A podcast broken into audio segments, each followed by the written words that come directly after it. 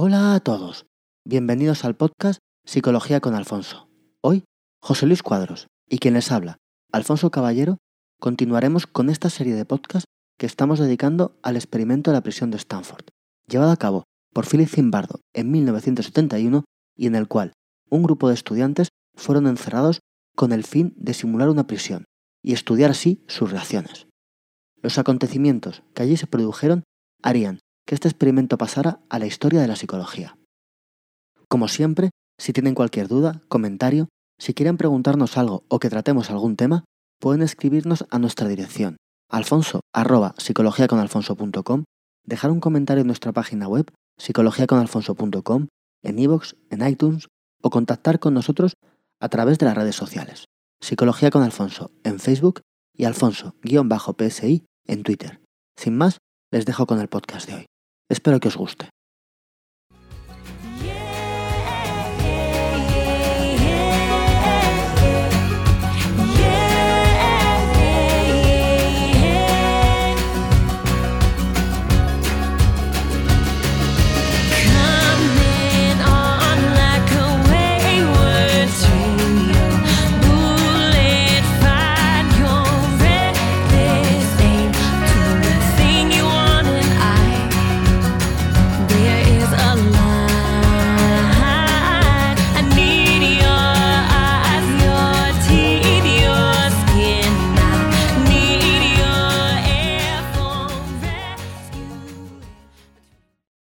Esto es histórico. Digo que es histórico porque grabamos el lunes, es viernes. Y aquí estamos y aquí otra estamos. Vez. No solo por eso, sino porque he colgado el podcast hace tres horas y aquí estamos grabando. Sí, sí. Bueno, un poco se lo debíamos a los oyentes pobrecillos que han estado esperando. Y les agradecemos un montón que, que han estado esperando. Y vamos a intentar no hacerles esperar.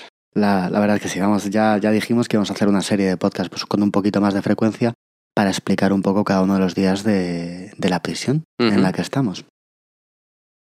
Bueno, pues aquí estamos, tres horas después de que haya subido el, el último podcast. Porque como sabéis, es Alfonso el que edita el audio y lo sube. Si yo hacía poco, hago menos aún de lo que pensáis. Bastante haces, bastante haces. Sí, vamos, vengo aquí a que me dé una clase particular de psicología. En realidad vengo yo. es verdad, encima viene a mi casa. bueno, que estas cosas tampoco... Supongo que tampoco os interesan mucho, perdona. Bueno, Bueno, vamos a, a, a dónde íbamos, ¿no? Estábamos en el, en el podcast, justo este que decimos que acabamos, que acabamos de subir. Hablábamos de, de la prisión de Stanford, de- del experimento, ¿no? Que decíamos uno de los más famosos de la historia de la psicología, en el cual nueve reclusos y nueve carceleros iban a estar encerrados durante dos semanas intentando reproducir el ambiente de una prisión. Veíamos que en nuestro primer día pues habíamos dejado a los reclusos muy cansados en sus celdas, en sus celdas durmiendo, después de un día donde había habido detenciones, la policía les había les había llevado, tomado las huellas, les había encapuchado y llevado a, a la prisión de Stanford, a los sótanos de la Universidad de Stanford, y después de una serie de, de una serie de sucesos, pues ya estaban en sus cel- celdas descansando. Y dejábamos el relato cuando los guardias, mientras los presos dormían, planeaban despertar a esas dos y media de la mañana con uno de sus recuentos. Y es en ese instante donde, donde Zimbardo se empezaba, se empezaba a preocupar ¿no? por qué sucedería cuando los, cuando los guardias se aburrieran más, qué pasaría si llegarían al maltrato físico. Estaba realmente pues eso, impresionado porque apenas habían pasado ocho horas de experimento y aquello pues empezaba, empezaba a aparentar que realmente todos y cada uno de, de los que estaban en la prisión se lo estaban tomando bastante más en serio de lo que él había supuesto. ujú. Sí, vamos, vimos que desde el principio se dedicaban ahí a hacerle un poco trato vejatorio a los, a los pobres reclusos. Había burlas, recuentos ridículos. Tienes que eh, aprender tu número, si no te lo aprendes bien, te pongo a hacer flexiones, te pongo, te hago distinto tipo de castigo. Todo, todo esto pasaba. Pero bueno, en cualquier caso, después del recuento se volvieron a acostar hasta las seis y media de la mañana, donde les, les levantaron. Los reclusos cuando... Bueno, les han dejado dormir cinco horas. Bueno, que no, no, no cinco, no, do- cuatro horas, de las dos hasta las seis. les han dejado un poco... No, bueno, el recuento duró una hora.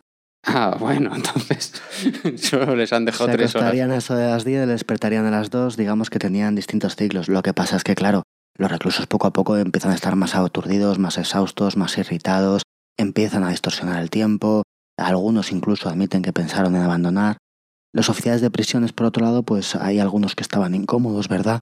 Pero estaban un poco empezando a cogerles el gusto, con una fuerte sensación de, autoridad. También sucede un fenómeno del que hemos hablado en otras ocasiones.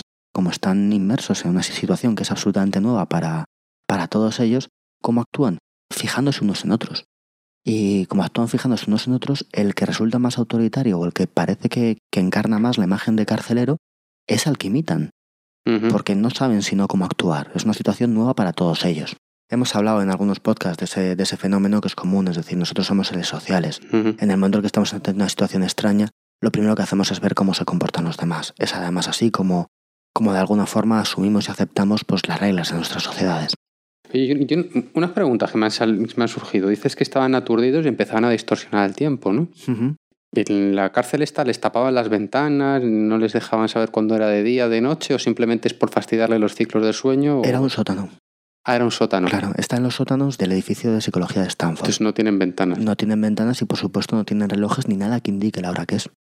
Uf. El paso del tiempo no tienen posibilidad de medirlo. Más allá de por las rutinas carcelarias, las comidas, los recuentos. Ya, pero las rutinas las controlan los, los carceleros, les pueden hacer creer que han pasado en cuatro días que han pasado, yo qué sé, cinco o seis. Eso no lo harán. En general las comidas sí que van a tener un horario fijo, pero lo que muchas veces va a suceder es que a lo mejor hay un preso que empieza a quejarse porque no les van a dejar sin cenar dos horas antes de la cena.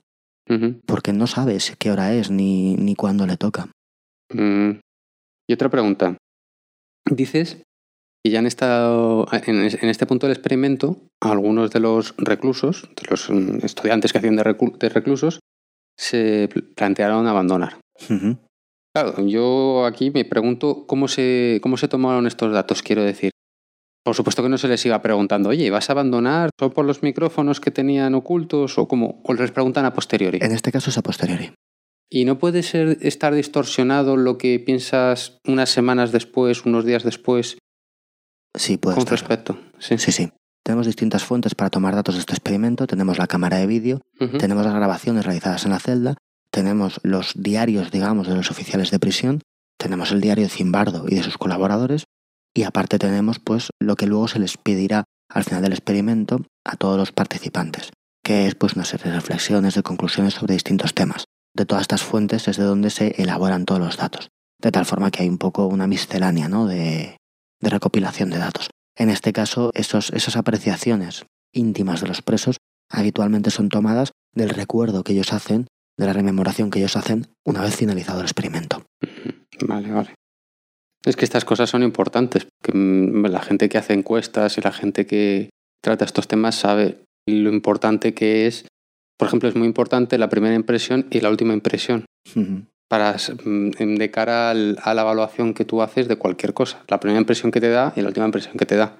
Es muy importante. Entonces, claro, si se lo preguntan a posteriori, si al final no fue tan horrible, pues igual. Sí, sí, por supuesto. En cualquier caso, también tener en cuenta que muchos de los datos que tomamos tienen, digamos, eh, una fiabilidad científica limitada. Sí, a mí este experimento eso... Desde luego estamos hablando de que, eh, bueno, pues es la impresión que tuvo la persona, la impresión que recuerdan las personas. No hay por qué dudar de ellos, pero claro, puedes haberlo exagerado por lo que pasó después, o por lo que pasó antes, o por un montón de motivos. Sí, si no es ni replicable, ¿cómo se va a llamar a este experimento? Pero bueno. Bueno, ya, ya hablaremos de ello en su momento. Sí, perdona. En fin, son ya las seis y media de la mañana, ¿verdad? Y bueno, pues les despiertan para preparar los ejercicios. Les despiertan, claro, están todos dormidos. Están dormidos, cansados, exhaustos, les llevan a rastras a hacer los ejercicios que básicamente es equivalente a los recuentos, les dan instrucciones sobre, sobre cómo hacerlos y les empiezan un poco a, a explicar eh, cómo tienen que arreglar las celdas, cómo tienen que, funcionar, qué orden tiene que estar, cosas que no estaban reguladas en un principio, pero que los guardias metidas en, su papel pues consideran que es, que es relevante, ¿no? Pues oye, tenéis que hacer las camas, tenéis que hacerlo de esta forma, esto tiene que estar limpio. Hay un recluso que en medio de este, de este proceso pues se queja y deja de hacer los ejercicios, deja de hacer caso y evidentemente los guardias inmediatamente le cogen y pues al hoyo. Ahí, sin, más aislado aún. sin más ni menos, ¿no? Le coge, le mete en el hoyo y continúan pues en las, en las celdas, en las habitaciones, van haciendo pues un poco una revisión de cómo han hecho las camas. Hasta que en un momento, en un momento determinado, pues eh, a uno de los reclusos le empiezan a, a, chillar, ¿no? Que si esto le parece, bueno, a uno de los reclusos, justamente al recluso aquel que quería hacer la revolución con el paso de los años, ¿no? Uno de los dos que explicábamos su detención en el primer podcast. Sí, había dos importantes, recuerdo. Había uno que quería hacer la revolución y había otro que lo que quería era colaborar en el, en el equilibrio y la eficiencia de, de las instituciones del Estado. Pues este en este caso es el revolucionario, al revolucionario le empiezan a gritar, es el preso 8612, le empiezan a gritar, a esto le llamas tú una cama bien hecha, vuelve a hacerla como Dios manda y le tiran todo al suelo. ¿Qué sucede? Que como narración refleja, este preso, que ya decimos que es un estudiante y lleva allí ocho horas, le dice algo así como tío que le acabo de hacer. El guardia no se espera esto y es donde se produce, digamos, eh, la primera utilización de, de la fuerza, la primera respuesta violenta que se da ante los guardias. De alguna forma, el, el, oficial se sorprende, le empuja y le da un puñetazo en el pecho mientras comienza a pedir ayuda al resto de oficiales, ¿no? Al grito de emergencia en la celda 2. Joder. Todo esto simplemente porque la persona ha dicho, oye, que sí que está bien hecha, no me estropees la cama, son las seis y media de la mañana, me has despertado dos veces, ayer apenas comí. Bueno, podemos imaginarnos un poco cómo podía estar ¿no? este, este recluso.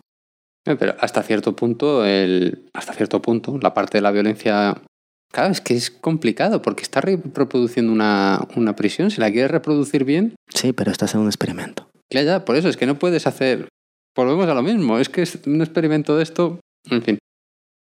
Los carceleros rodean a 8612 y, claro, pues al hoyo le llevan. ¿Qué es lo que sucede? Que el hoyo no estaba hecho para dos. Anda. Y ya, um, a las primeras de cambio, ya hay dos que están ahí, que están ahí metidos. 819 y 8612. O sea que no ha pasado ni 12 horas y ya se ha, ya se ha utilizado la fuerza. Sí. Sí, sí. O sea que, desde luego es que esto... se han metido en situación rápidamente. Sí, sobre todo, además es que esta primera agresión, aun siendo leve, no deja de ser una agresión, se produce realmente por un gesto espontáneo de no esperar que el recluso conteste de esta forma, lo cual por otro lado no es especialmente lógico porque claro, tú estás molestando. Normal que reaccione, es decir, es un preso. Uh -huh. De una u otra forma, no parece que sea una reacción proporcional en cualquier caso. O sea, seguimos con, el, con la conclusión que habíamos llegado en el, el día 1 de que en qué poco tiempo las personas se dejan llevar por la situación, por el cargo, por la posición en la que te ponen. Uh -huh. eh, nada de tiempo. Además, es que me estoy acordando que ninguno de los estudiantes quería ser eh, inicialmente carcelero. Todos querían ser reclusos. Al final del experimento yo creo que todos hubieran querido ser carceleros. Pero bueno, ¿qué sucede? Que estos dos reclusos que hemos dejado en el hoyo empiezan a hablar, cosa que estaba prohibida en las zonas comunes, y empiezan a tramar una revuelta.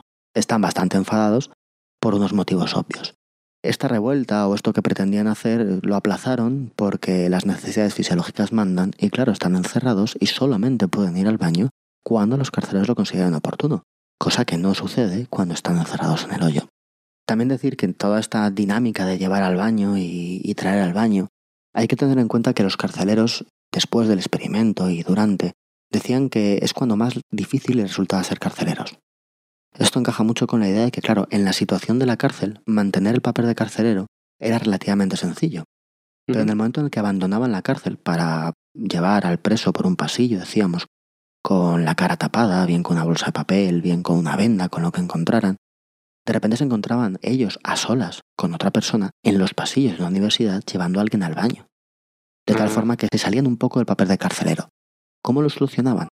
Actuando de forma aún más brusca. Uh -huh. En muchas ocasiones, digamos que intentaban actuar con más dureza para compensar eso que ellos notaban como pérdida de la fe en el papel, por decirlo de alguna forma.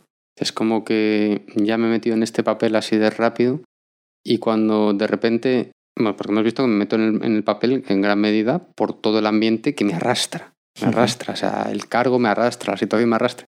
De repente cuando es, se difumina eso, yo, yo, que ya me he acostumbrado a esta situación de poder, me niego a salir de ese, de ese papel. Claro, bueno, y además que es mi misión, ¿no? En, en, este experimento representar este papel y cuando veo que me cuesta, pues resulta que lo que hago es meterme aún más o forzarme a meterme aún más o ser aún un carcelero más duro, más cruel. Soy un carcelero, entonces tengo la autoridad, entonces la forma de reafirmándome más es mostrar esa autoridad. ¿Puede ser eso? Exactamente, sí, sí. Mm. Este, este es el proceso. Pero bueno, mientras que estos dos presos están situados, en, bueno, están en el hoyo, ¿verdad? En el armario que decíamos de un metro cuadrado, toca el desayuno para el resto, para ellos no, porque están castigados. Y los presos pues deciden hacer una huelga de hambre, deciden no comer, para mostrar la solidaridad de los reclusos. Como vemos, ya se van estableciendo distintos focos de conflicto. Y de hecho se saltan la norma de hablar y deciden crear una especie de, de junta de prisioneros, una especie de grupo de prisioneros, para negociar con la prisión y mejorar sus condiciones. Veremos luego en qué, en qué acaba esto. Después del, del desayuno comienzan a pasar cosas. Hay un par de presos que se niegan a volver a las celdas, que quieren quedarse ahí. Y claro, pues son dos presos que están rompiendo las normas de la cárcel, que es no hacer caso a las órdenes de los carceleros. ¿Qué hacemos con esos dos presos? Pues al hoyo. ¿Cuál es el problema? Que ya no hay hoyo. Ya son cuatro los Que hay dos en el hoyo y más de dos no caben. Entonces les meten ya empujones en la celda, ¿vale? les agarran y les empujan hacia, hacia la celda. Y en este momento no se plantearon dejar el experimento simplemente. Pues no, bueno, no, no digo que no lo pensaran, pero desde luego no, nadie, nadie lo hizo. Mientras, pues los reclusos de la celda 3 se van ofreciendo a fregar los platos. Nuestro, el otro amigo del que hablábamos, el, el otro El recluso colaborador. del que hablábamos el, el otro día, el- los demás en las celdas se están desmadrando. ¿Qué sucede? Que cuando esto va pasando, los reclusos van desmadrando o, o van protestando o van, digamos, intentando rebelarse de alguna forma ante la presión de los guardias. Pero los guardias, ¿cómo interpretan esto? Pues interpretan que están siendo blandos. Y Mm, dicen, hombre, si esta gente se revela es porque no estamos consiguiendo imponer nuestra autoridad. ¿Qué tendremos que hacer? Actuar con más mano dura. mm, pero a ver, es que intent- ¿sabéis que intento yo encontrar una moraleja de, de las cosas que van pasando? Claro, tú te pones en el lugar del, del preso y no tiene ninguna opción. Mm, no, Haga lo que- muy pocas. Claro, o sea, la única opción que tiene es aceptar la nueva, el nuevo statu quo, o sea, la nueva situación. Si no la acepta y se revela, lo que va a provocar es que la situación sea peor. Sí, y además es que los guardias están ahí y ellos van entendiendo que su papel es precisamente ese, hacer que cuanto más te reveles, peor sean las circunstancias. Ese es su papel. ¿Qué es lo que hacen? Pues primero establecen un periodo de trabajo matinal. Ahora todos, después de desayunar, lo que va a tocar es limpiar. ¿Por qué? Porque lo digo yo. De hecho, limpiarán varias veces la cárcel. ¿Y qué más hacen? Pues enfadados por la rebelión de los presos, entran en las celdas, agarran todas las mantas, las sacan fuera de la prisión y las tiran a los cardos. Qué majos. Con cariño. De, de tal forma que, claro, las mantas se llenan de, de pinchos, de, de cardillos, de, y las hacen pues inutilizables sin que te pinches para, para ello. Los presos luego, una de sus tareas será limpiar cada una de esas mantas que han restregado entre los cardos. Sigamos. Distintos ejemplos de cómo les estaban haciendo la vida imposible. Hay incluso algún oficial que después comentó que, que bueno, que no se sentía del todo, del todo duro, pero que de- quería dar una imagen de autoridad. Y para dar una imagen de autoridad empieza a decir a los presos que se insulten unos a otros. Y los presos lo hacen. Claro, les acaban de castigar tirándoles las mantas de la celda, acaban de encerrados en el hoyo. Y el caso es que el oficial contaba que se había sorprendido absolutamente de que esa ocurrencia suya ¿Mm? se estuviera realmente llevando a la práctica. Pero bueno, el experimento prosigue, ya han tirado eso, hay dos en el hoyo, aquello está un poco caótico, y hay tres presos que deciden pues intentar de nuevo rebelarse. Se arrancan los números de los uniformes, empiezan a gritar, a protestar. ¿Y los carceleros qué hacen? Pues estamos diciendo, si tú te rebelas, yo impongo más fuerza. Agarran a los presos, les desnudan y les dejan así hasta que no vuelvan de alguna forma a colocar los números en los, en los uniformes. Oye, una pregunta. ¿Todos los, habría, ¿Había hombres y mujeres en, en los presos? Todos los sujetos del experimento, tanto los presos como reclusos, son hombres y también los que dirigen el experimento. Pues toma sesgo el experimento tiene, ¿no? Tiene este sesgo. Es verdad que entre los presos hacer una prisión mixta en el año 71 no creo que fuera una, una idea que ni siquiera se les ocurriera, sospecho, no lo sé, pero sí es verdad que el hecho de que no hubiera ninguna mujer entre los experimentadores pues resulta un poco raro. Y también, por supuesto, entre los, entre los reclusos y los carceleros, sí. Pero bueno, Ahora tenemos dos personas en el hoyo, tres personas desnudas, Madre mía. otros cuantos protestando, otros en huelga de hambre y otros pues quejándose. Estábamos hablando más o menos de las 10 de la mañana. En huelga de hambre. En hambre habían decidido no desayunar en, eh, como apoyo a los dos presos del hoyo. ¿Y el colaborador qué hacía? ¿El preso El colaborador? preso colaborador pues había, había, se había dedicado a fregar los platos del, del desayuno. En este momento son las 10 de la mañana, que es cuando se produce el cambio de turno. ¿Qué sucede? Que los guardias que llegan del cambio de turno dicen, oye, yo ayer me fui y esto era una prisión donde esta gente estaba haciendo recuentos de una forma ordenada. Y yo ahora vuelvo y me encuentro que esto pues está revolucionado, ¿no? De alguna forma hace que los guardias que ya estaban se sientan un poco responsables. Y se pican entre ellos, entre los guardias, a ver quién consigue mantener el orden. En mi turno había más orden que en el tuyo. Yo te los dejé como una balsa de aceite y están... En este momento sucede esto. Lo que suele pasar en los turnos de los guardias es que alguno, habitualmente el que actúa de una forma más, más brusca, digamos que se transforma en el cabecilla. Incluso hay algún turno en el que algunos de los guardias compiten entre ellos para ver, digamos, quién tiene más autoridad ante los presos. Mm. Esto se hace en las primeras interacciones. De tal forma que más o menos en cada grupo de guardias, de tres guardias, pues normalmente siempre hay un cabecilla que es un poquito el más cruel y luego hay alguno que está un poco más en segundo plano y que simplemente de vez en cuando ordena y hay alguno pues que bien intenta competir o bien, por decirlo de alguna forma, ríe las gracias de- del otro. Entre todos ellos, sí es verdad que hay uno que destaca, al que los presos llaman John Wayne, por, Yo voy- por su tremenda capacidad empática. Pero bueno, ya han llegado los nuevos carceleros y empieza a haber lo que viene a ser una rebelión. Tres presos, los presos de la, los presos de la celda 1, reaccionan frente al incumplimiento de, de contrato, empujan las camas contra la celda, los catres que tienen en la celda, tapan la apertura de la puerta, apagan las luces y se encierran ahí. ¿Cómo que reacciona ante el incumplimiento de contrato? Que según el contrato que firmaban nadie les dijo que iban a hacer que unos presos estuvieran desnudos, nadie les dijo que iban a coger sus mantas y les iban a tirar los cardos, nadie les dijo ninguna de estas cosas y de alguna forma sienten que aquello no es lo que ellos esperaban, ¿no? Ellos esto lo llaman, de alguna forma, pues lo llamamos incumplimiento del contrato, ¿no? De... Vale. Pero bueno, lo que resulta es que estos tres se encierran en la celda antes de que llegue ningún guardia y por tanto están ahí encerrados.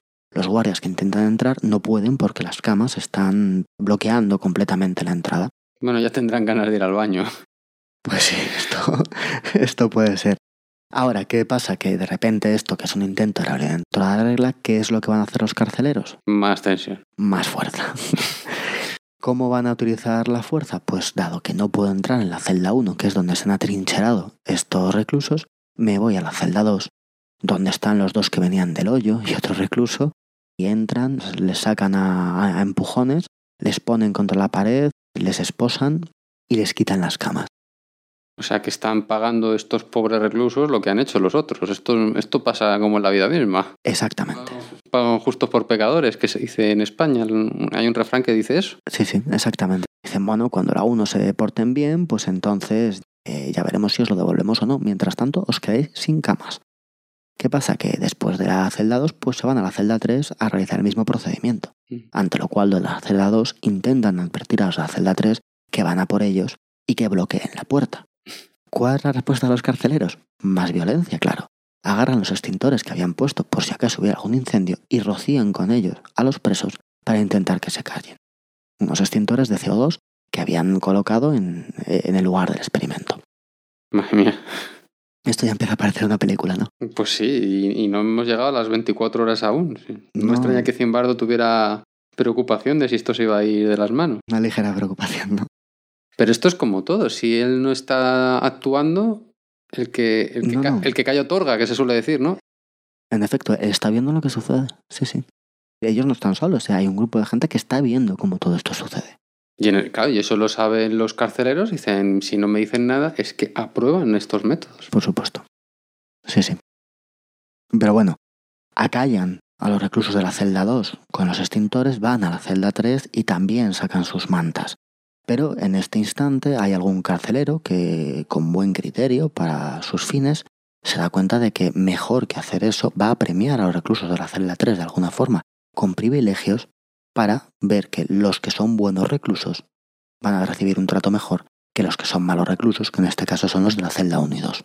O sea, este carcelero es más listo, está intentando provocar la división entre los reclusos, ¿no? Entonces les dice a los de la celda 3 que no se preocupen, que si siguen portándose bien se lo devolverán.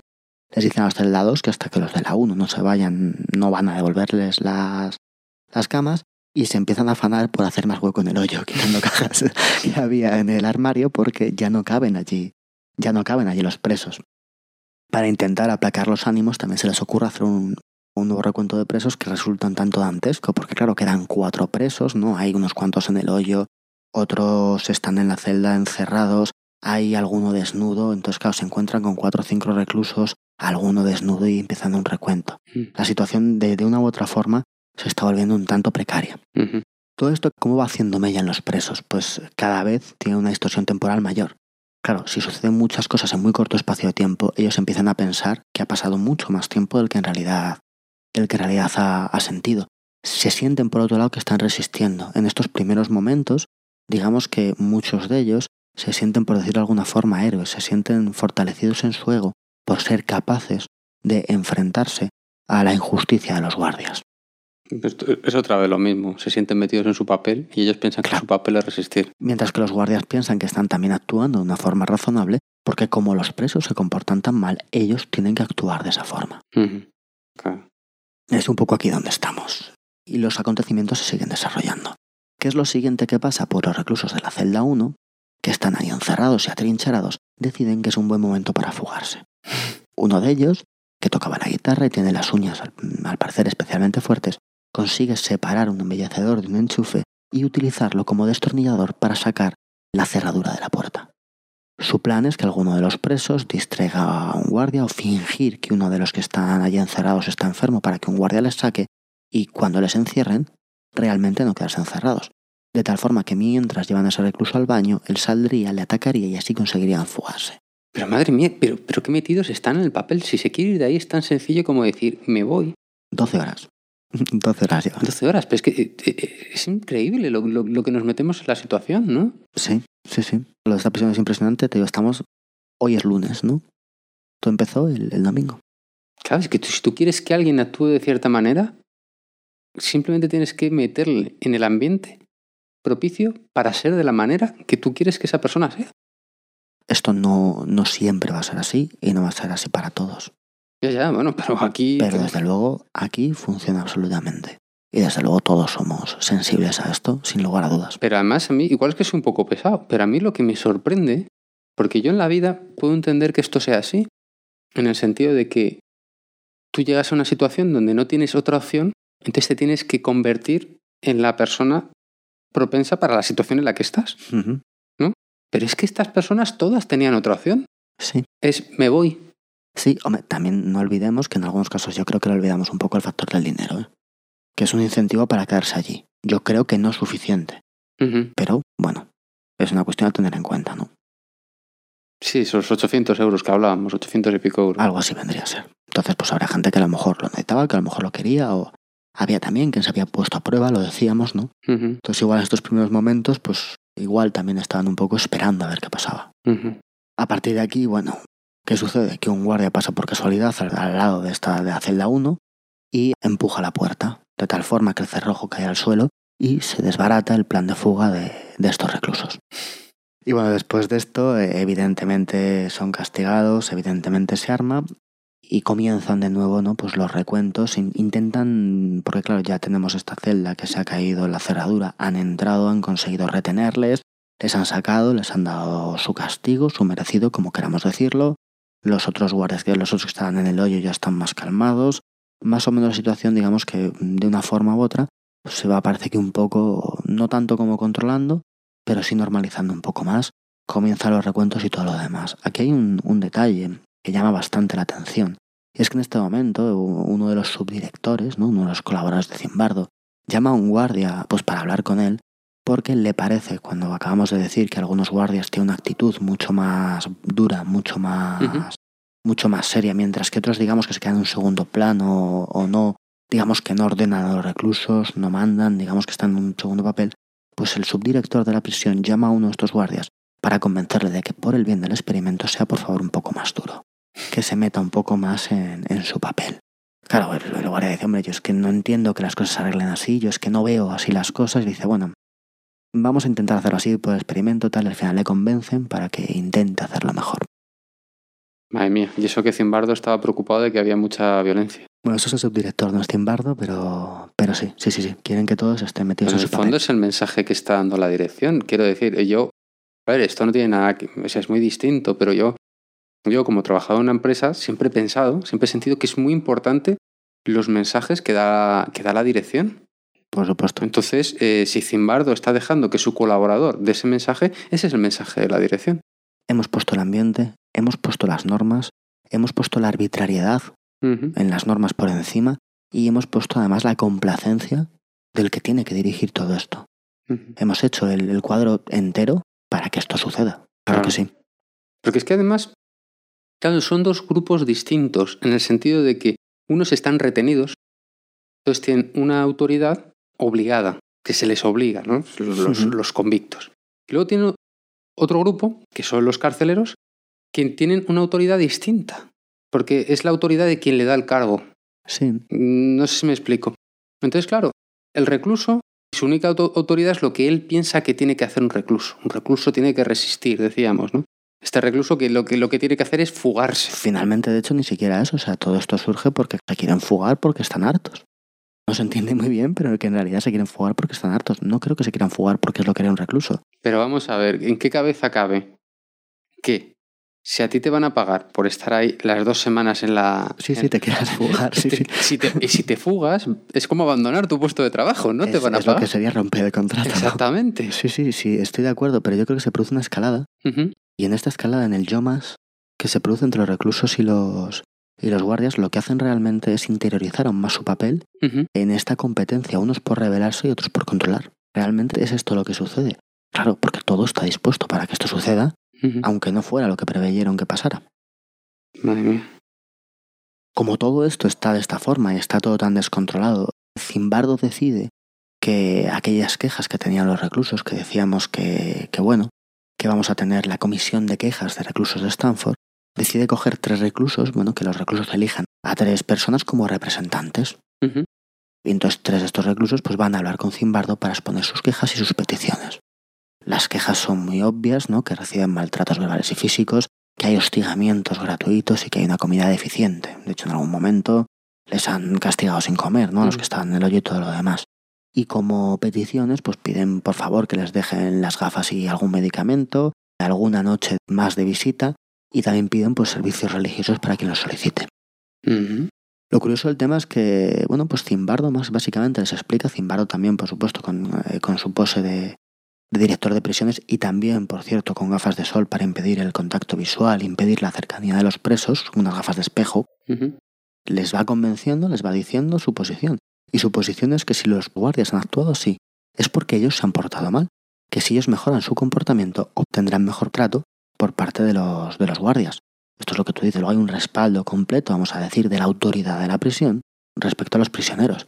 Entonces dicen, bueno, no puedo asegurar nada, intentaré si puedo conseguir que el trato mejore un poco, intentaré ver si puedo conseguir más visitas o más cosas, intentaré Claro, todo esto también es un poco extraño, porque como, bueno, usted no tiene que intentarlo, ¿no? O sea, usted puede hacerlo. Y después de todo esto, él no se compromete absolutamente nada. Muy típico también de la, de la alta dirección. De, la- de cualquier estamento, ¿no?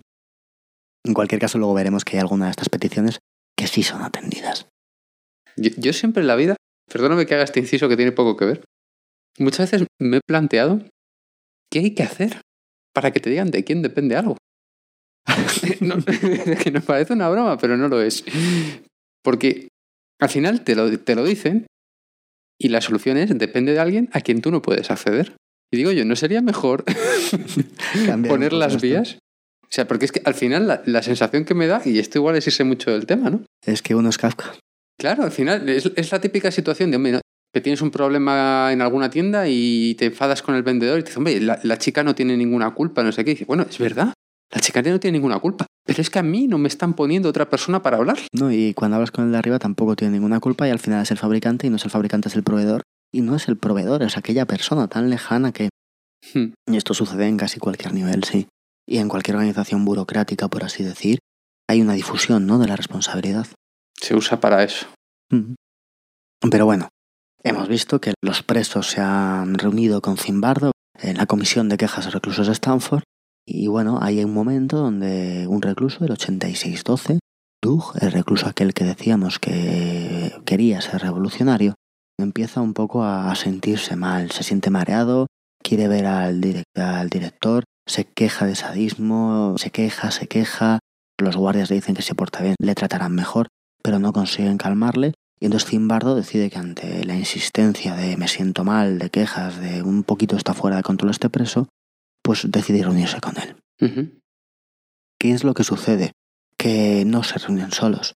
En ese instante, el asesor que tenía Zimbardo para preparar el experimento, Carlo Prescott, de quien hablamos, un ex recluso de San Quintín, que había pasado bastantes, eh, bastantes años en un régimen penitenciario, está allí también. Cuando este preso va y dice que se encuentra mal, que no soporta el hostigamiento y malos tratos de los guardias, que consideran que aquella conducta es, vamos, que no se puede soportar, este preso de 17 años en San Quintín le cuenta que sí se puede soportar. Y le empieza de alguna forma a intimidar con su experiencia, a decir tú no sabes bien lo que es esto, si tú supieras dónde yo he estado y además te lo voy a contar, es que esto no es nada, si tú estuvieras en la cárcel te comprarían por un paquete de tabaco, verías a ti lo que te iba a pasar. Llega a tal punto que Zimbardo le para. dice, oye, Carlo, eh, está bien, pero para un poco porque dices que me hunde aquí a, a este preso. Pues que es que además este preso en concreto, tal como lo entiendo yo, era muy era muy débil en este aspecto. O sea, quiero decir, cuando tú tienes muchas expectativas en algo, también tienes mucho riesgo, tienes mucho que perder. Y este preso tiene, tenía mucho que perder, porque recuerdo que nos dijisteis ayer que este preso se tomaba el experimento como una prueba para demostrarse a sí mismo que soportaría en una prisión. De alguna forma ser capaz de soportar eso era algo que había asumido como parte de su identidad. Claro, quiero decir, igual los otros presos hablamos que igual era el dinero, vete tú a saber que parece ser que tiene unas motivaciones un poco más peregrinas, más menos importantes, ¿no? Pero este que quería ser un revolucionario y quería estar preparado para esto, pues claro, el sentirse que no está soportando una prisión de mentira. Sentirse que él está fallando. Y que encima le llegue una persona que ha estado en prisión, que hasta cierto punto puedo entender que que no, no que sea su ídolo, ¿no? Pero que sí que sea, mm, que en ciertas cosas, en cierta medida represente eh, esos ideales de soportar, de aguantar, de la revolución, que él, en los que él se quiere ver personificado, claro, que esa persona llega y te diga eso, pues te destroza. Sí, sí, sí, sí. No me quiero imaginar la charla que le dio esta persona para que hasta Zimbardo le dijera para un momento que esto se está yendo, ¿no? La intimidación que debió de sufrir ante alguien que ha soportado eso y cosas mucho más duras y le está básicamente diciendo lo blando que es, se ataque a su persona, a él que pensaba que realmente podría llegar a soportar todo aquello, que realmente podría en esas circunstancias llegar a ser de alguna forma un líder, un revolucionario, claro, la autoestima de esta persona, su autoconcepto, se debió haber claramente dañado. Aquí vemos el peligro de las grandes expectativas, por ejemplo, para esta hmm. persona. Es posible. ¿Qué pasa? Que después de que le, den todo, pues todo este discurso, Zimbardo le dice que bueno, venga, yo entiendo que estás mal, es un poco condescendiente, pero vamos a ver si te conseguimos meter. Y es aquel momento que comentábamos en, en el podcast anterior, donde le ofrece, mira, si tú te metes en la prisión de nuevo, si vuelves con tus compañeros, pues te trataremos mejor y tú tan solo tienes que darnos algo de información de lo que allí sucede, de tal forma que podemos colaborar y esto será mejor para todos. Que es el chivato intenta transformar en el soplón, ¿no? De... Pero eso ya debe ser para él destruirle completamente. Claro, pero además de todo esto es, que esto no es lo que a priori hace un experimentador ante uno de sus sujetos del experimento que alega realmente tener malas condiciones o estar en una situación que realmente mm, es crítica para él. Pues que Zimbardo ya está metidísimo en el papel, es, es uno más que ha caído en la situación. Zimbardo ya es el director de una prisión y no el director de un experimento. ¿Qué sucede? Este recluso 8612, Doug del que hablábamos, vuelve a, integrarse con sus compañeros sin haber dicho si sí o si no a la oferta de Zimbardo de, de ser soplón. Ya el hecho de no haberse negado también debía recomer la cabeza de forma importante. Si yo soy un revolucionario, me han ofrecido ser el soplón y no les he dicho inmediatamente que no. Si yo de a quejarme y me han dicho que soy un blando. Si yo realmente llevo aquí solamente un día y mira cómo me encuentro, pues todo esto debía tenerlo en la cabeza. Sale de la reunión con Zimbardo, pues entiendo que bastante, bastante desorientado respecto a qué hacer, y es este instante en el que empieza a farfullar, empieza a hablar, hasta que finalmente es cuando dice al resto de presos que de allí no se puede salir, que de allí no se puede escapar. Farfulla cuenta que se reunió con Zimbardo, que había un montón de abogados, que había un montón de gente, que no se puede romper el contrato, que de allí no van a salir. Es otra vez lo mismo de antes, lo mismo de cuando el carcerero tenía que llevarle al baño por el pasillo y se encontraba algo que le cambiaba la situación y se negaba. Esto es lo mismo, se está encontrando algo que está negando el, el, ambiente ya no es tal que refuerce su idea de ser un revolucionario, de ser, de ser una persona que resiste al sistema, y él lo que quiere hacer ver a los demás es que no es, es que no se puede, es que no le dejan ver. Es no es que yo haya fallado. Exactamente. Yo no he fallado, chicos. Lo que sucede es que no se puede salir. Y claro, el problema es la lectura que esto tiene en el resto de los presos. La lectura que tiene claramente es que el experimento de la prisión de Stanford se acaba de transformar en la prisión de Stanford. Exactamente. Aquí ya digamos que el experimento para muchos de ellos no parece ya ser un experimento. Resulta que el contrato ahora lo que dice es que yo me tengo que quedar aquí. Ya es la prisión de Stanford. Menos de 24 horas han pasado. Menos de 24 horas. Cuando llegamos ahí, pues llega el turno de tarde, se produce el cambio a las 6 de la tarde, ¿vale? Algo más de 24 horas llevamos. A las 6 de la tarde, este recluso Doug, el 8612, intenta fugarse quitando la cerradura de otra celda. Después de haber dicho a todos que no se puede salir de allí, pues claro, la forma de salir, pues, pues va a ser que es esta. Pierde el control absolutamente, intenta escapar, se aleja de los guardias, va hacia la cámara, intenta la cámara que estaba cubierta con unas gasas que no se veían en la estancia, va hacia ella, le detienen, le agarran, le ponen en el hoyo. Los guardias también reaccionan de una forma que debieron de agravar con mucho la situación, que es que le ponen en el hoyo, le encierran al suelo y con las porras empiezan a golpear una y otra vez el armario con insistencia. Esta persona que había tenido varios amagos de crisis, esta persona que en momentos parecía que no podía soportar aquello, intenta fugarse después de hablado con Zimbardo y lo que hacen es que le meten en el hoyo de la prisión y empiezan a generar un ruido ensordecedor en un espacio de un metro cuadrado sin luz a esta persona que está, que está aquí. Y todo esto con el beneplácito de un profesor de psicología. De un profesor de psicología que, por cierto, había actuado en diversos actos de repulsa contra la guerra de Vietnam, había colaborado con asociaciones estudiantiles, realmente sí. Madre mía. Siguen los recuentos, la vida de presión sigue, pero nuestro preso 8612 toca fondo. Le da una crisis, empieza a no soportar o dice que no soporta que no soporta la media que tenía en el pelo, que no soporta la ropa, que no hay derecho, que no puede, que intentan calmarle, no parece que haya, que haya forma. El subdirector, uno de los colaboradores, intenta calmarle, no puede de ninguna forma. Uno de los colaboradores que había salido en aquel momento, no siempre están, por supuesto, todos los experimentadores se van turnando. Cuando llega y ve las grabaciones, decide que, bueno, que, que, que hay ahí un problema y se entrevista con él y empieza a dudar si sacarle o no del experimento, porque parece que la situación eh, es peligrosa. Realmente eh, lo que dudan es de si por un casual estuviera fingiendo. En algún momento cuando en estas notas que decíamos antes que se que tomaron después, de, después del experimento a los presos que habían actuado, él dice que hubo un momento en el que se le ocurrió fingir, un momento en el que no, y que al final no sabía que estaba fingiendo y que no, que realmente no sabía bien lo que le pasaba ni cómo estaba. Eso es lo que decía el recluso. Pero bueno, esta gente pues llama a la novia al recluso para que venga a recogerle y se lo lleve. Y este recluso abandona, abandona, la prisión. fuerte que iba a aguantar el revolucionario es el primero que cae. Abandona la prisión de Stanford. El que más tenía que perder es el primero que cae. y otra cosa que me llama mucho la atención, y es algo que vemos en el día a día, la importancia de la impresión del que llega de fuera.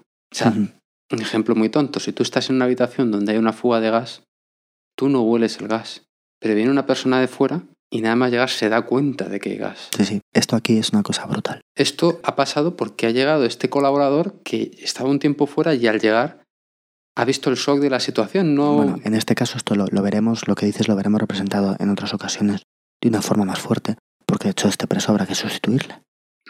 Veremos cómo se enfrenta una persona de nuevas al choque de la presión. En este caso realmente la cosa es que la situación si, si no se les hubiera pasado por la cabeza a los experimentadores que esta persona estuviera fingiendo, le habrían sacado bastante antes. Realmente todos se dieron cuenta de que allí algo raro pasaba. Si es verdad que el venir de fuera te permite decir, vaya, no está fingiendo, pero incluso esta persona que venía de fuera dudaba si fingía o no, ¿eh? dudó si sacarlo o no. Pero también tenía la presión grupal de todos sus compañeros diciendo que está fingiendo, está fingiendo. Bueno, él es el subdirector del experimento, él puede más o menos decidir. Finalmente toma esa decisión, Zimbardo por supuesto la prueba. De alguna forma todos llegan al acuerdo de que hay que sacarle. Zimbardo y sus colaboradores analizan un poco qué es lo que ha pasado. Y lo analizan de, alguna forma un poco como tú lo has hecho. Lo analizan de la forma en la que seguramente todos nosotros lo haríamos, ¿no? Escogen y dicen, pues vaya, lo que ha debido suceder es que esta persona muy probablemente eh, fuera más sensible, más débil que el resto. De alguna forma esta persona ha podido soportar menos presión que todos los demás. De, de alguna forma, en algún proceso de selección, hemos cogido a alguien que pensamos que podría aguantar esto y nos hemos debido equivocar. Esta persona no estaba bien. Esta es un poco la conclusión a la que ellos llegan. Pero a mí esa conclusión me parece, me parece que dice muchísimo de los experimentadores, si me explico. O sea, la conclusión de esa, de esa, de esa, de esa idea, de, la conclusión de esa conclusión es, no, nosotros no hemos actuado mal durante el experimento, es que nos equivocamos a meter la persona. Es que de hecho la conclusión es absolutamente irónica, porque estos experimentadores son psicólogos sociales. Claro. Y ellos lo que han hecho es hacer un experimento para demostrar que las circunstancias afectan muchísimo a las personas. Pues ya lo están viendo. Y en el mero instante en el que esto sucede, ¿qué es lo que hacen? Decir que no son las circunstancias, sino que es la disposición de las personas lo que ha fallado. Madre mía, con los psicólogos. Es decir, en ese mismo instante lo que sucede es que yo he montado un experimento para demostrar cuantísimo afectan las circunstancias en las personas y cuando una persona se ve afectada por las circunstancias, digo que es que la persona está mal. Por supuesto, con el tiempo se dan cuenta de su error. Uh -huh. Pero esto es lo primero que ellos ven. Que, que, es que han perdido hasta el norte del por qué estaban haciendo esto. O de alguna forma tienen esta mentalidad puesta, que hay que decir que es una mentalidad que está muy instaurada. ¿eh? Y que habría que ver qué parte hay de cada cosa, de situación y de persona. Esto, por supuesto, es discutible en todos los niveles. Pero es que estamos llegando a una situación absurda en la que se está prolongando en el tiempo esto que llamamos experimento y se está prolongando en el tiempo sin ningún sentido, porque ya se está demostrando, o sea, el experimento ya, está, ya estaba dando frutos. El objetivo del experimento empezaba a manifestarse y cuando se ha empezado a manifestar lo que he hecho es quitarlo de en medio porque es que parece que esto va a acabar. No, bueno, eso sí, claro, tenían miedo de que se pusiera en riesgo el experimento, que tenía 15 días de experimento y el primer día se me va alguien, no lo tenían previsto, no tenían un protocolo de actuación en este caso, ni muchísimo menos. Nadie pensaba que esto fuera a pasar. Pero sí resulta y hay que tener muy en cuenta esto, es decir, cómo es posible que esas personas, que incluso esas personas que están buscando cómo la situación está sobre la disposición personal a la hora de influir en según qué circunstancias, según qué ambientes, incluso esas personas lo primero que hagan es decir, la persona está mal. También pienso yo que es la soberbia de, mm, de no aceptar que, que había algo que no había pensado de antemano. Por supuesto, hay muchos problemas también, esto claro. Nosotros estamos aquí hablando tranquilamente, bueno, aquello desde luego era una jaula de grillos. Pero bueno, Doug se ha ido y, y, el día se está acabando. Nuestro segundo día de Stanford, ¿no? El, el, lunes 15 de agosto de Stanford, pues se está acabando. Pero antes de que se acabe, suceden un par de cosas que serán importantes. En un momento dado, uno de los, uno de los guardias pasa por la celda de un recluso y le parece una conversación en la cual están diciendo que el recluso que se acaba de ir, 8612, que ha tenido el ataque, Doug, vendrá mañana con unos amigos a reventar el experimento para intentar liberar a los reclusos. Se lo comentan a Zimbardo y no se lo toma muy en serio. Pero un segundo carcelero dice que le había parecido ver a Doug merodeando alrededor de la prisión. Vamos, de la zona del experimento. De la zona del experimento. Entonces esto le empieza a preocupar a Zimbardo. Pero esto ya es para el, para el martes. Zimbardo está completamente a merced de la situación. Es no y cuando vamos ante esto, yo ya, no sé, no sé nuestros oyentes lo que pensarán, pero yo tengo muy claro que, que Zimbardo va a sobreactuar. Puede ser, puede ser. Pero bueno, esto lo vemos en, en el próximo podcast. Mm. Si este, de este día, sobre todo me llamado la atención, aparte de lo obvio, ¿no? de lo que ya habíamos visto el primer día, la facilidad con la que te metes en, en tu papel, en un papel que te impone la situación, de, de la facilidad con, con, la que la circunstancia te, te atrapa y te transforma y te hace convertirte en lo que tú tienes que ser por el cargo o por el, lo que te ha tocado ser. El papel, el rol que te ha tocado desempeñar. El papel, a pesar de que tú tuvieses predisposición contraria a ese papel. Sí, sí. Luego, además, cómo las personas sobreactúan cuando se difuminan esas circunstancias. También decíamos que, que, claro, como está una circunstancia nueva, no es que sobreactúen, es que no saben cómo actuar. Están eligiendo una nueva forma de actuar. Uh -huh. Y se produce un fenómeno de qué hacen los demás, en el cual lo más llamativo, como decíamos, es lo que es imitado. Uh -huh. De tal Lo forma más que duro. esto entre los guardias está claro. Es decir, yo no sé cómo actuar como guardia. Miro a mi alrededor y miro que ese parece un tipo duro. Uh -huh. Y ese parece que actúa como los guardias que he visto en las películas. Pues a ese sigo. Ah, esto es lo que yo voy a hacer. Y luego, por otro lado, la importancia de la visión de fuera, la visión con perspectiva, ¿no? Parece una tontería. Esto es como cuando te estás metido en un problema, déjalo para mañana, mañana cuando llegues lo verás de otra forma. vuelve a ver la hoja de otra forma, míralo desde otro lado, aléjate un poco antes de volverte a acercar. Claro, esto de la importancia desde fuera es, es fundamental, pero también es lo que decíamos. Decir, nosotros estamos aquí hablando y estamos de alguna forma intentando, en la medida que podemos, pues eh, hacer ¿no? que, que la gente que nos está escuchando sea capaz de imaginar la situación que allí estaba. Pero claro, nosotros estamos en una tercera persona, estamos, estamos viendo todo esto desde fuera. Tenemos que ser conscientes de que esto, insisto, son personas normales sometidas a esta situación. Que nosotros podemos verlo desde fuera, y si cualquiera llegara desde fuera, vería el experimento con otros ojos. Pero también tenemos que captar la posición de estoy dentro, para entender realmente la importancia de este experimento. Porque al final la importancia de este experimento que va a para nosotros es decir, vaya, es que igual yo estando allí podría llegar a actuar de esa forma. Claro, yo ahora lo que me estoy acordando es cuando nosotros empezamos a leer la historia y vemos cuando se hicieron grandes barbaridades y nadie levantó la voz, nadie dijo nada. ¿Cómo vas a juzgar tú a esas personas de aquella época si resulta que estamos viendo que unas personas en 12 horas acaban imbuidas en esta situación? Muchas veces se dice, como en la Alemania nazi, cuando empezaron a desaparecer judíos, nadie levantó la voz, nadie dijo nada. Pues hombre, no quiero reducir la culpa que puedan tener, pero... Sin quitar responsabilidad, Exactamente. no podemos justificarlo, No. pero hay cosas que se pueden entender un poco mejor. Entender algo no significa Ni justificarlo. mucho menos, ni admitirlo, ni, Ni por decir- supuesto no juzgarlo de la forma que sea conveniente. Sí, Una cosa es eso y otra cosa es que no podamos intentar entender los procesos que suceden. Pero es mucho más aterrador porque te hace a ti ser más cercano de esa persona que ha eh, cometido esa, la atrocidad de, de no levantar la voz, de no decir me niego a esto. No sé me explico. O sea, te es más fácil, porque es que claro, ahora mismo Si le sitúas como una tercera persona, como yo desde fuera, ese- ese, no es como yo, claro, yo nunca habría actuado así, así que ese es malo y de alguna forma, eh, juzgándole a él, me quito yo de responsabilidad como ser humano. sí, Es decir, yo como ser humano puedo quitarme porque es que ese es malo. Como él es malo, porque no tiene que ver la situación, solo tiene que ver la persona, la disposición. Como él es malo, yo soy bueno. Yo no tengo responsabilidad en lo que él ha hecho. A mí no me podría pasar. Y lo que tenemos que ver es que esto les pasó a 18 personas. Alguna podía ser mejor, alguna podía ser peor. Pero desde luego no eran 18 personas malas. Yo creo que es muy importante que lo tengamos en mente durante todo el experimento. Claro, y, y ya no te digo ya mm, juzgar cosas históricas de, de hace 10, 5 siglos, 2 siglos, 50 años, 20 años. Sí, además es muy que- complicado. Lo cual no quiere decir que las estemos justificando ni que estemos quitándole la, la gravedad que tiene según qué acciones. Por supuesto, pero sin entender el ceguéis, ¿no? El espíritu de la época de aquellos que allí estaban. Claro. Es muy complicado juzgar ningún tipo de acontecimiento. Bueno, y pues ha estado bien. Sí, sí, pues hasta aquí el, hasta aquí el lunes. Hasta aquí el lunes. Cuando me tienes con la intriga, Alfonso. A ver ¿Cuándo- cómo, cómo acaba esto. Sí, ¿no? ¿cuándo vamos a grabar otra vez? Pues bueno, intentaré tenerlo antes posible, a ver si este fin de semana consigo editar el podcast y que esté para el lunes, que me parecería interesante y en cuanto podamos, pues a por el martes, ¿no? ¿Vamos a poder seguir eh, este ritmo de dos por semana?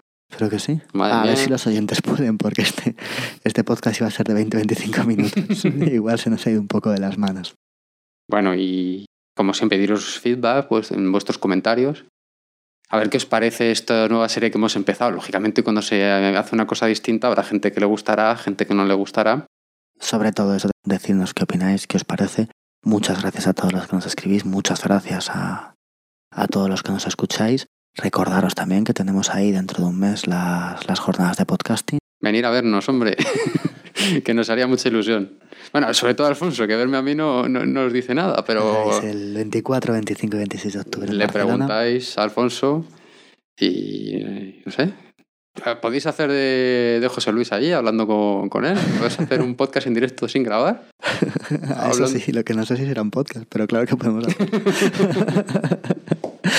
pero bueno, ahí nos entretenemos más, que al final esto, que van a ser varias. Van a ser varios. Nos vemos en la JPod y si no, pues nos oímos En unos días. en unos días. Muchas gracias por estar allí. Muchas gracias a todos por escucharnos. Un saludo. Hasta